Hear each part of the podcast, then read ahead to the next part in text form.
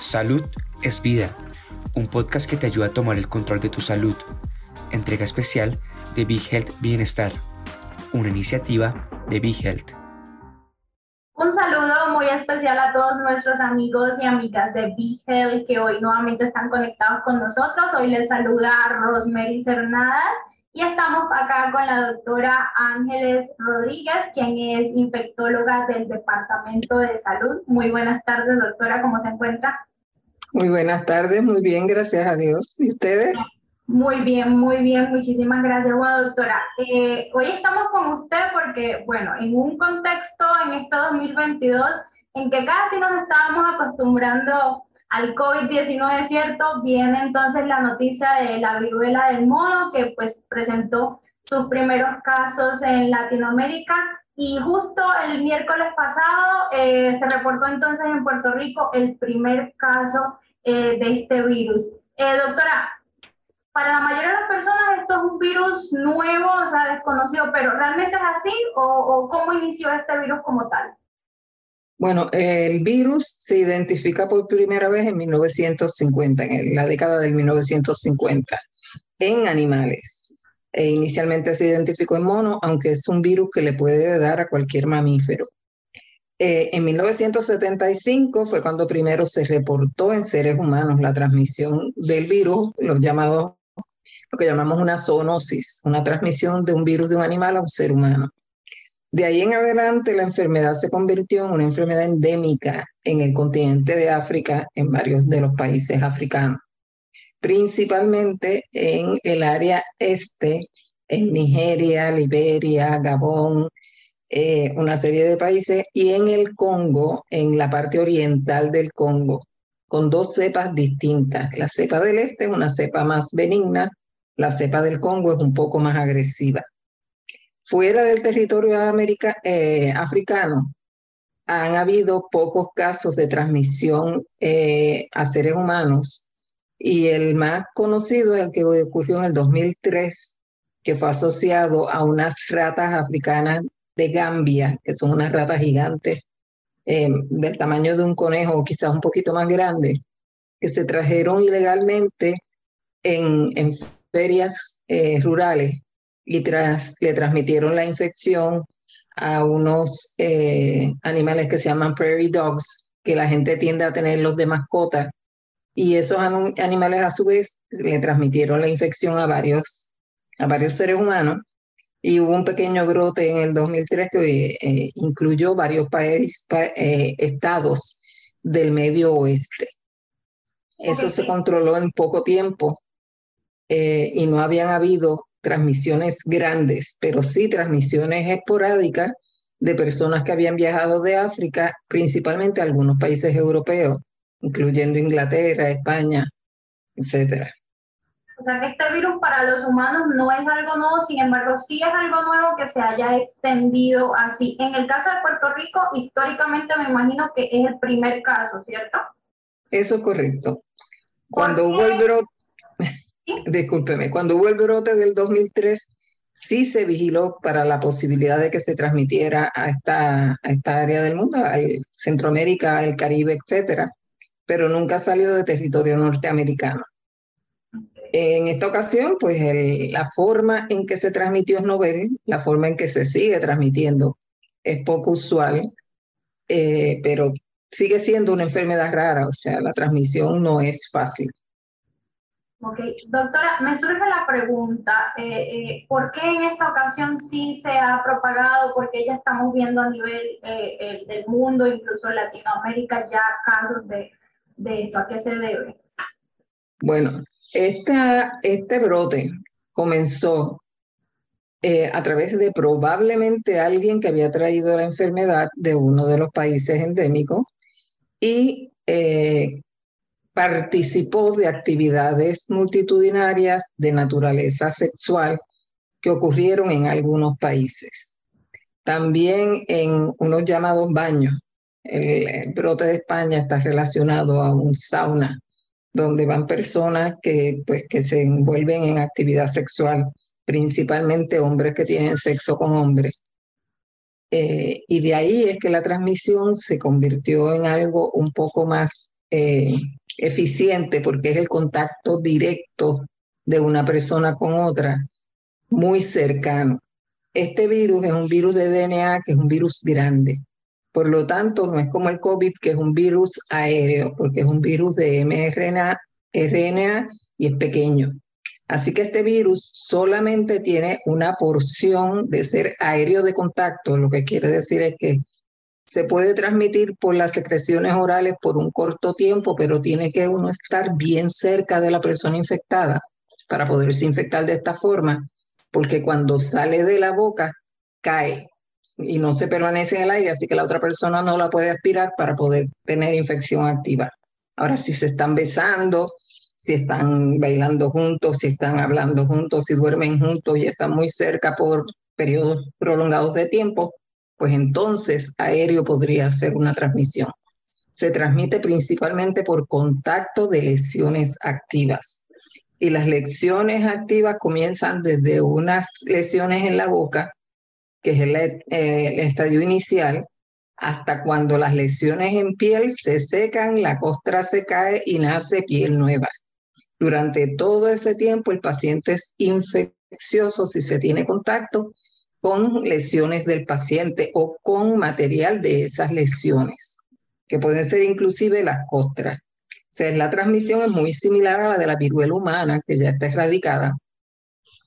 Y sabemos históricamente que los ingleses eh, exterminaron efectivamente a los indios dándole unas mantas contaminadas con viruela con cáscaras de, lesiones de viruela.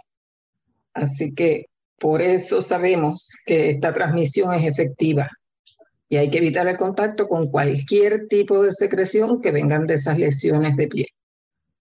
Eh, doctora, adicional a estos síntomas de las lesiones evidentes de piel, que son las que nos aparecen eh, eh, pues en la red, que son como el síntoma primordial, el signo primordial, ¿hay algunos otros signos también que provoca la viruela del mono? Sí, o sea, inicialmente, la fase inicial, el periodo de incubación en este brote está siendo en promedio de 6 a 13 días, pero el rango de tiempo para la infección va desde tan solo cinco días como hasta tan largo como 21 días. Durante ese periodo el paciente no es infeccioso, mientras está estableciéndose la infección en el cuerpo del ser humano. Una vez ya pasa el periodo de incubación que empieza el cuadro clínico, el paciente va a empezar con una fiebre súbita que puede ser de 38 o más, dolor de cabeza, eh, malestar general, dolor de garganta severo, dolor en el cuerpo y dolor en los músculos y lesiones en la boca que pueden ser dolorosas. Ese es el periodo en el que yo le estaba diciendo que la transmisión es aérea por contacto, o sea, que la persona tiene que estar más de tres horas a menos de 15, a menos de tres pies de la persona que estaría infectada. Una ah, otro signo que es bien característico y que se debe sospechar es que las glándulas del cuerpo se ponen grandes y las glándulas principalmente de cabeza y cuello se ponen bien grandes. El cuello se pone ancho porque se deforma por el tamaño de esas glándulas que pueden ser o no dolorosas si usted se las toca. Y eso es clásico de la viruela del mono, la linfadenopatía eh, una vez ya la fiebre está eh, cediendo, van a salir las primeras manchas. Eh, la primera mancha que sale, que se llama la, marca heráldica, que sale también en la varicela, usualmente sale en la cara o en las extremidades exteriores, en las manos, en los brazos, porque la infección, el rash, la erupción es centrífuga, es de afuera, empieza de afuera hacia adentro donde último saldrían lesiones serían el tórax y el abdomen y la espalda.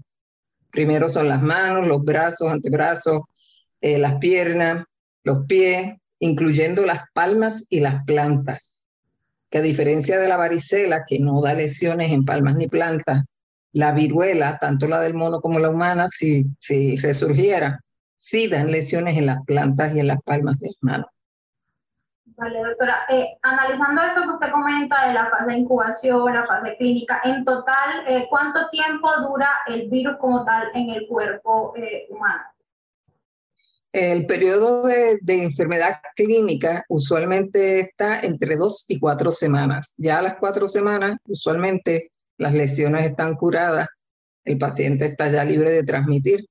Pero en términos de peligrosidad, realmente es una enfermedad relativamente benigna eh, la mortalidad es rarísima eh, y en realidad pues eh, es una enfermedad es autolimitante, se cura sola.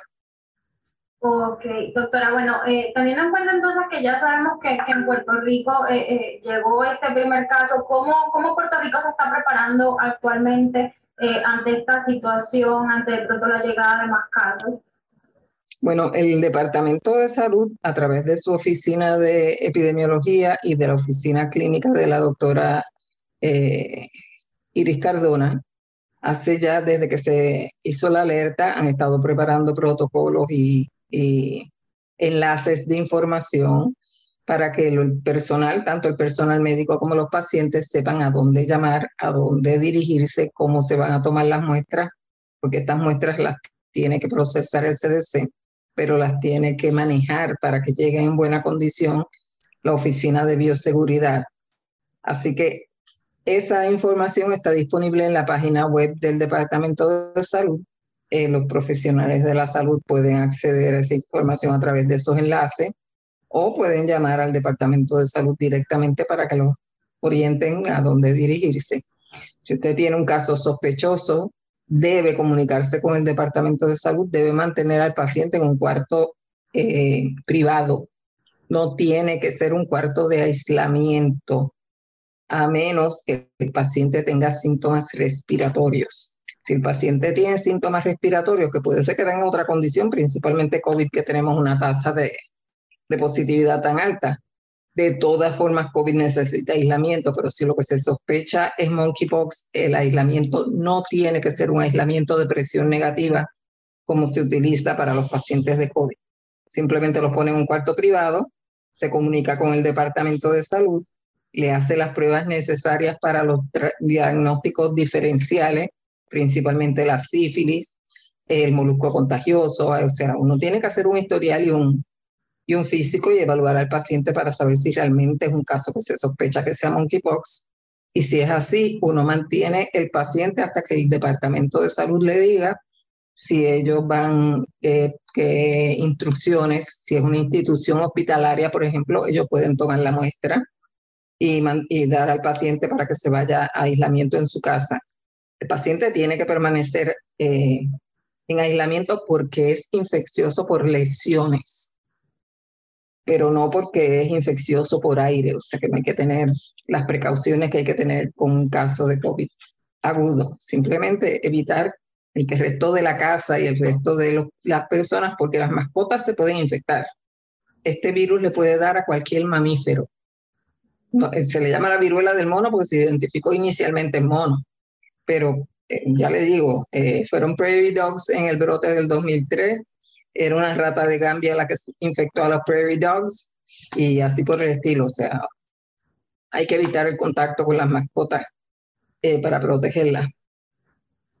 No, bueno, algo positivo es que lo que usted comenta es que eh, la transmisión no es tan así como el COVID-19, pero aún así pues tenemos que tomar las medidas eh, para prevenir y evitar pues un, un contagio. Muchísimas gracias, doctora Ángeles Rodríguez por este espacio eh, que ha compartido con nosotros. Sé que muchísimas personas eh, van a, poder disipar muchísimas dudas que, están surgiendo en este momento ante eh, los casos en, en, la isla. Muchísimas gracias nuevamente de parte de todo el equipo de Vigel. Le deseamos una muy feliz tarde a todas las personas que han estado con nosotros hasta el momento. Sigan educándose en salud y hasta la próxima.